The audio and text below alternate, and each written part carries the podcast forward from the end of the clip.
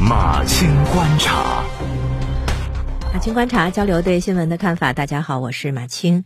日前，江苏省统计局公布的一项统计信息引发了轩然大波。这个信息呢是跟人口生育率有关的，说是江苏省二零二一年人口自然增长率首次转负，在对出生人口数连年下降的归因中，将女性受教育程度大幅度提高列为主要影响因素之一。另外两个因素也都是和女性有关。这个报告呢就被不少网友质疑了，就是觉得归因避重就。轻简单粗暴。事后，江苏省统计局作出回应，说数据没有问题，结论说法不妥。但是由此引发的争论还是在网上发酵。那怎么理解统计局发布的这个信息呢？呃，这项信息总结导致近年来江苏常住人口出生人数下降的主要原因。三个，一个是育龄妇女人数大幅度减少，第二个是妇女初婚年龄不断推迟，第三个是女性受教育程度大幅提高。特别是对第三个因素有一个解释啊，就是说女性受教育程度越高，对自我职业的期望越高，生育和就业的冲突越大，生育孩子的成本也越高，因此具有较高文化程度的女性倾向于少生孩子。该文在列举相关统计数据之后总结说，随着女性受教育程度的提高，会导致少生或不生。这份数据呢，还把女性的教育程度和生育一孩、二孩、三孩的占比给列了出来。由此呢，就说明越是高学历的，好像生的就越少。嗯，数据没有错，问题是这两者之间到底是个什么关系？人们倾向于认为，把两个数据放到一起去比较的时候呢，会认为它们之间存在着因果关系啊，就是因为这个导致了这个，因为这个所以才如何如何。但事实上，有可能两份数据只是有相关性，而不见得是因和果。我举个例子啊，比如说有人统计泳池事故，发现冰激凌卖的越多，事故就越多，最后就得出一个结论，说只要不允许游泳馆卖冰激凌，就可以减少游泳事故。这是不是听上去特别的荒谬？泳池事故多和冰激凌大卖其实是同一个原因，就是天热。它们可能是正相关，但是彼此之间不是因和果。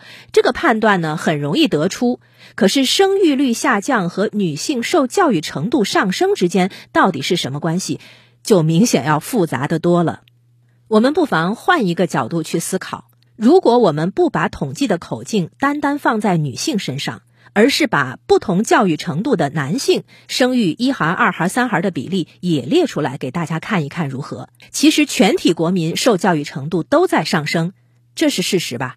那为什么不把生育率下降和全体国民受教育程度放到一起去理解，然后得出结论说是教育提升导致人们不生孩子了呢？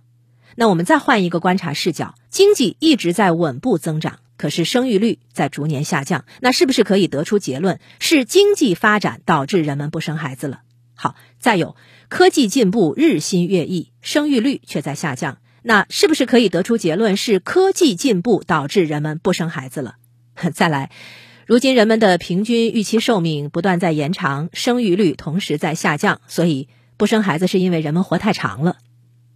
教育提升、经济增长、科技进步、寿命延长和生育率下降是同时发生的事情。如果简单的把这些理解成因果关系，就会变成一个问题：是不是为了生育率提升，我们就不要发展了呢？这么讨论问题显得毫无意义。那为什么有些人会下意识的认为，单把女性教育程度提升拎出来放到生育率的对立面就是成立的呢？这其实恰恰是生育率下降的秘密啊！就是把生育的责任推在了女性的身上。当女性教育程度低、经济能力弱，自然只能被迫负担全部的生育责任和主要的生育成本；而女性教育程度高、经济独立了以后，有了选择能力，就会对生育成本的无条件负担感到不满，继而用实际行动投票。所以，根本的问题就是要正视女性为生育到底负担了什么成本，并且想办法为之分担。可是，当我们连统计数据都下意识的把生育只当成是女性的事儿，只说育龄妇女人数，不说全体育龄人数；只说妇女初婚年龄，不说全体初婚年龄；只说女性受教育程度，不说全体受教育程度。说的就好像生育是女性一方的事儿，这生育什么时候成了单性繁殖了？还有一个反例，就是北欧。北欧的生育率从下降到回升，到底发生了什么呢？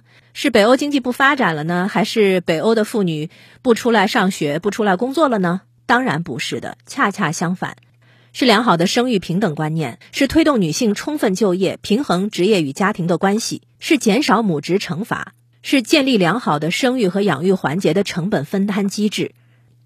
黄仁宇先生在《万历十五年》这本书里提到中国历史的时候呢，会说中国不懂得数目字管理，这是个大缺陷。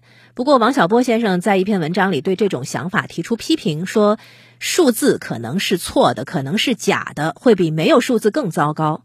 那我觉得现在还有一种情况，就是数据是真的，但是基于数据做的分析却可能是片面的，得出的结论则南辕北辙。